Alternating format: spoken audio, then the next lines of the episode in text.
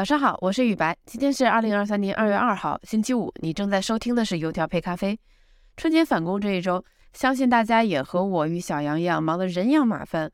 那油条配咖啡呢，还在整顿期，我们也很想听听大家的想法，因为对于我和小杨来说，油条配咖啡是我们很喜欢的事情，搜罗全球的资讯，然后加上我们的观点与你分享。但是工作肯定是最重要的，也是我们最大的热情所在。所以，怎么样找到一个很好的平衡点，仍然是我们有些困扰的难题。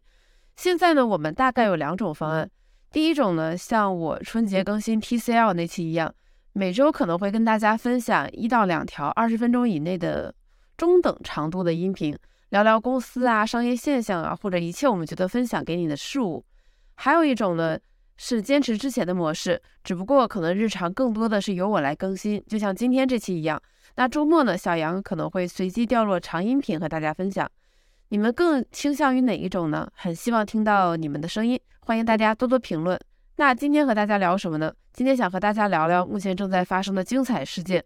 曾经的印度和亚洲首富 Gautam Adani，他的庞大阿达尼集团遭遇华尔街机构 Hindenburg Research 星登堡机构做空，阿达尼集团被指责为企业历史上的最大骗局。截止到目前，这场做空导致阿达尼集团市值蒸发上千亿美元，跌去了三分之一的市值，可以说是非常精彩的商战。那我们来一边梳理一下时间线，一边来聊聊具体发生了什么。那在一月二十四号周二的晚上，做空机构 Hindenburg 发布了一份将近一百页的长篇报告。他们说：“哎，我们花了两年时间调查了阿达尼集团，发现这家公司存在无耻的股票操纵和会计欺诈。”那报告还指出。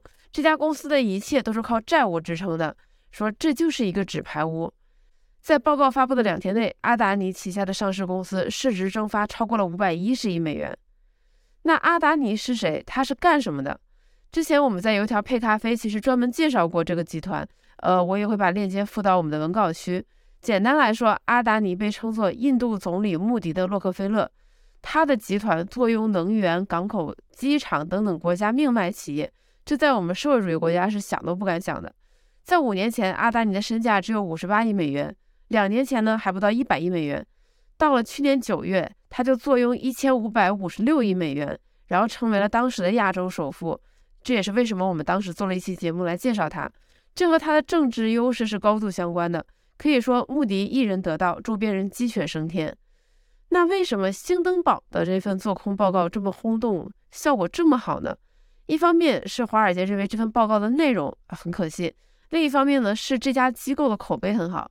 那他在华尔街的成名战是他对当年炙手可热的电动卡车公司 Nikola 的狙击。当时 Nikola 是非常热门的电动卡车公司，但兴登堡通过搜索大量证据，他们发现这个公司存在严重的欺诈问题。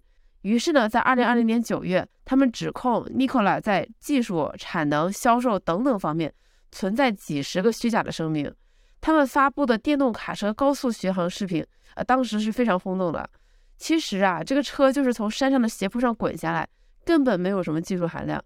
呃，他们的那场做空取得了非常大的成功。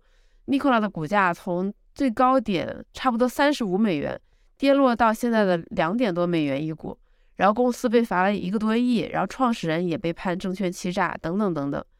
然后因为尼古拉的这场做空太漂亮。兴登堡的口碑非常好，让大家觉得这次他们关于阿达尼的指控也是相当可信的。因此呢，报告一出，阿达尼集团的相关股票和债券价格出现了自由落体式的暴跌。知名投资人也是我男神 Bill Ackman 也给兴登堡站台，说这个报告相当可信，这个阿达尼集团和他当时攻击的康宝莱是差不多的。然后他也进一步质疑了阿达尼集团。那阿达尼集团肯定坐不住啊。不过我觉得他们的回应确实有点慢。你想，做空是一月二十四号发布的报告，到了一月二十九号，他们才发布了一份四百一十三页的回应大招，怒斥这个兴登报报告。而且他们的回应也非常有趣，他们把做空阿达尼和做空印度联系到一起，认为你做空我们就是在蓄意攻击印度，你们的这些指控不仅是对我们毫无根据的攻击。而且是对印度与印度机构的独立性、诚信和质量的攻击，也是对印度的增长故事和印度人的雄心壮志的蓄意攻击。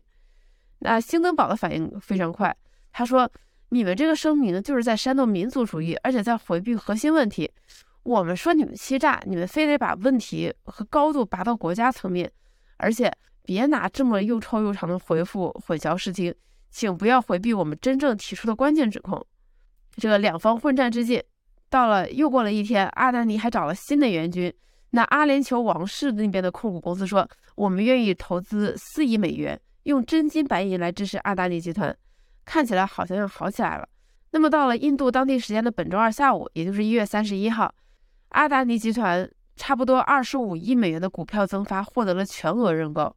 其实这也是这次做空报告发布的一些微妙的时间点，他们刚好就在阿达尼股票增发之前发布了这份报告，引发了股票和债券价格大跌。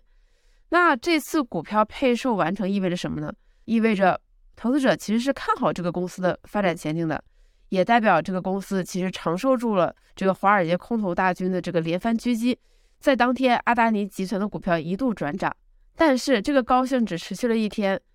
在接下来的几天，阿达尼旗下的上市公司继续股债大跌。然后瑞信呢表示，他们将暂停阿达尼集团的保证金贷款，呃，这是导致他们股价下跌的一个很重要的因素。于是周二才完成的全额认购，到了周三晚间，阿达尼集团不得不宣布，呃，说我们决定不推进关于公开发售股票的计划，我们正在设法退还。现在还由第三方保管了这个股票配售所获的资金，也就是说，这个股票增发还是失败了。那么，截止到本周三，媒体统计，被兴登堡宣布做空一周多以来，阿达尼旗下的七家上市公司的累计市值损失超过了一千亿美元。那么，整场做空究竟引发了什么后果呢？首先就是阿达尼集团股债齐跌，而且引发了印度股市的大跌和情绪震荡。之前我们介绍过，阿达尼集团是跺一脚印度主要指数就要颤三颤的企业。如果类比到中国，就是你很难想象有一家公司，只要他们涨，沪深三百就会大涨；只要他们跌，沪深三百就会大跌，很可怕。阿达尼集团跌成这样，那印度股市自然好不到哪里去。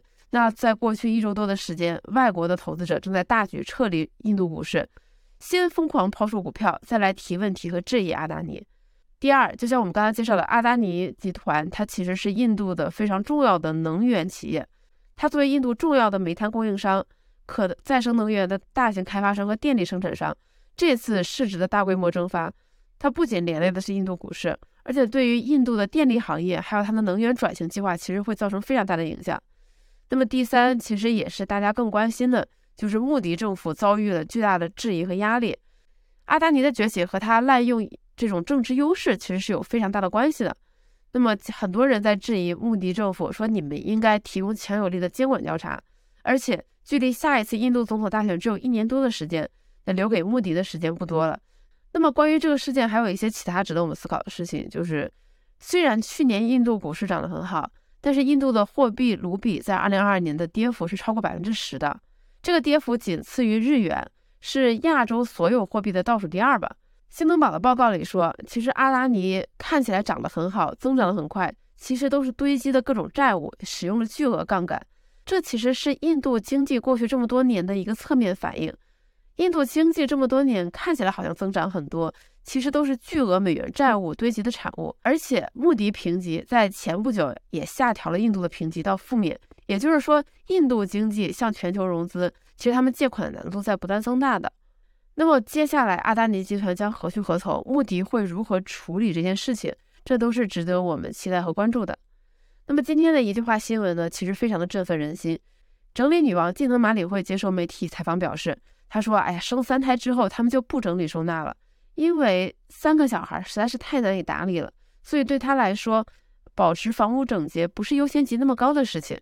对于像我这样不擅长整理的人来说，真的是一个福音。”好了，以上就是本期油条配咖啡的全部内容。祝你今天有一个好心情，也欢迎你给我们多多留言。我们下一期再见。